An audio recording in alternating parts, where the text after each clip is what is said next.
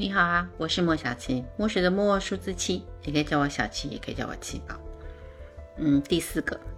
巨蟹座，二零二四年十二星座运势，巨蟹座，我们讲的是指上升跟太阳，巨蟹座啊，在看运势的时候呢，上升星座占百分之六十，太阳星座占百分之四十，很莫名其妙，讲到巨蟹座，突然就变成一本正经。二零二四年的巨蟹座呢，是主动出击、寻求人脉深造的年份啊。因为土星在九宫的这这两年当中，呃，学习深造对于巨蟹座来说，一定是比往年更深、更进阶。甚至于，应该说，对于巨蟹座来说，如果你只是在盲目的学习一些新的技术，对你而言广不如深，呃，所以要把。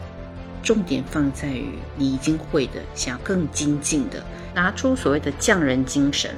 把你自己当成一把绝世好剑，好好的打磨一下。另外，在这个时期呢，所以一整年都不建议呃巨蟹座到处出国去玩耍。除非呢，你打算两袖清风，只带了一个箱子，边走边赚取费用的，这么去度过一整年的学习，到国外去，那么，哎，这样子的苦行方法倒也是可以。不过，呃，相对于国外的议题，如果说是出国进修啊，或者是出国出差一段时间，都比较容易受到阻碍，甚至有的时候还会有一些你不想要碰到的官司事情会发生。我知道有很多人对官司有一些误解，呃，我们常讲的官司，在征信上面碰到的，指的就是跟官方有关系的事物。就像你被开了一张停车的罚单，那其实你明明已经付了钱了，可是不晓得为什么机器故障就显示你没付钱，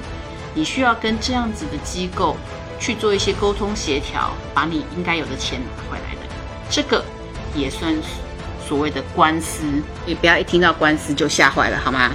？Lucky Star 木星上半年呢是在你的十一宫，小螃蟹，来这段时间好好的多多认识人啊，加入你感兴趣的社团活动啊，木星下一个循环的人脉就会在这个时期建立起来。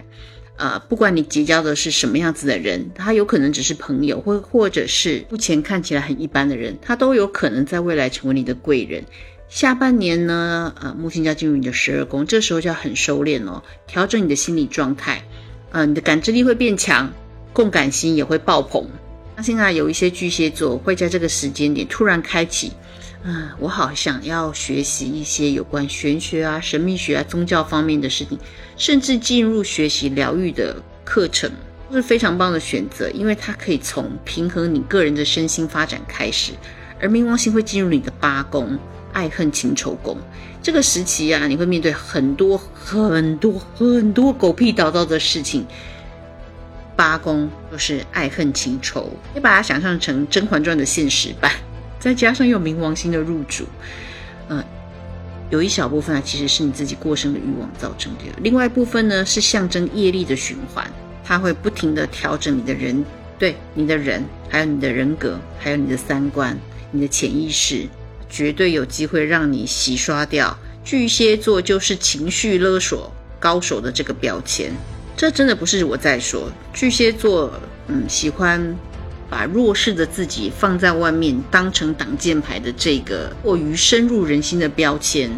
唯有在这段时间，你可以把它丢掉，然后呢，重新塑造一个新的你自己，强化你的适应力，让自己变得更强壮、更有抗压性，而不是靠着。贯以来你喜欢卖弄的那个我是弱势团体的人设，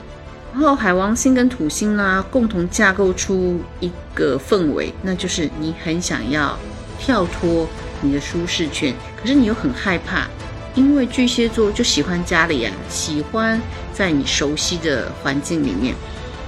但是外面的世界是那么的美好啊！不要害怕，你只要在人脉的这件事情上面啊，趁着上半年多多努力。你终于决定要踏出舒适圈的那一刻，这些就会变成你强而有力的支持。